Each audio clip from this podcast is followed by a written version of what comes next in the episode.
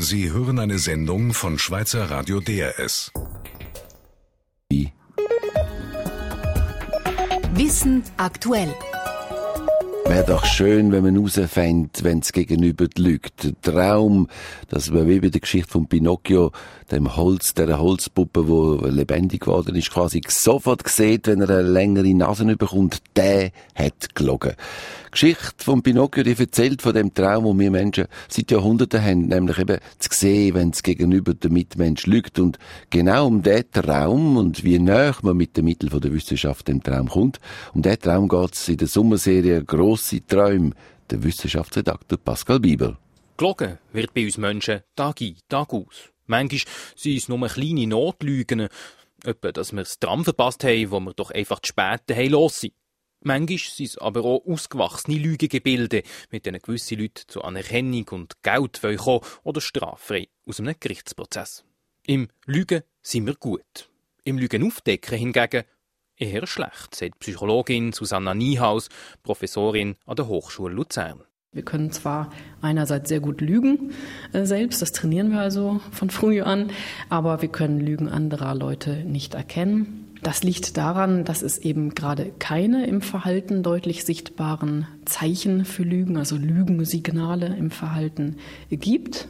Also ein Lügner, dem wächst eben keine Pinocchio-Nase, der zupft sich nicht unbedingt am Ohrläppchen oder an der Nase, der zappelt nicht oder kratzt sich nicht am Kopf dass ein Lügner eben nicht in die Augen schauen können, dass wir eine Lüge an der Körpersprache oder am Gesichtsausdruck könnten entlarven, wie verschiedene Ratgeber ihm suggerieren. All das sind leider alles nicht wahr. Unsinn, ein Mythos kann man sagen, der aber nicht tot zu kriegen ist, wahrscheinlich, weil er sich auch ganz gut verkauft.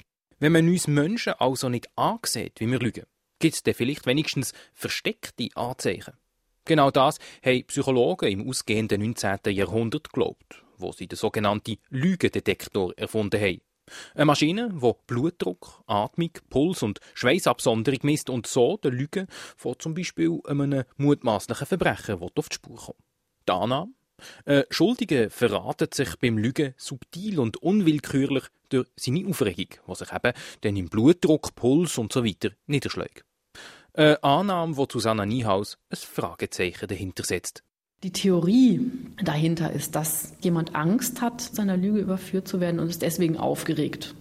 Aufgeregt kann er aber auch sein, weil er Angst hat, man könnte denken, dass er lügt oder er ist verliebt oder sozial ängstlich oder oder oder. Also auch dort gibt es natürlich ganz, ganz viele Begründungen dafür.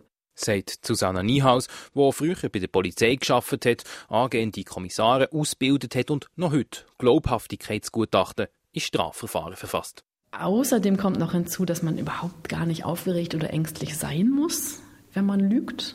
Ich habe kürzlich zum Beispiel eine Fünfjährige begutachtet, die sehr routiniert äh, log und hätte man wahrscheinlich sehr lange äh, suchen können nach Aufregungsanzeichen.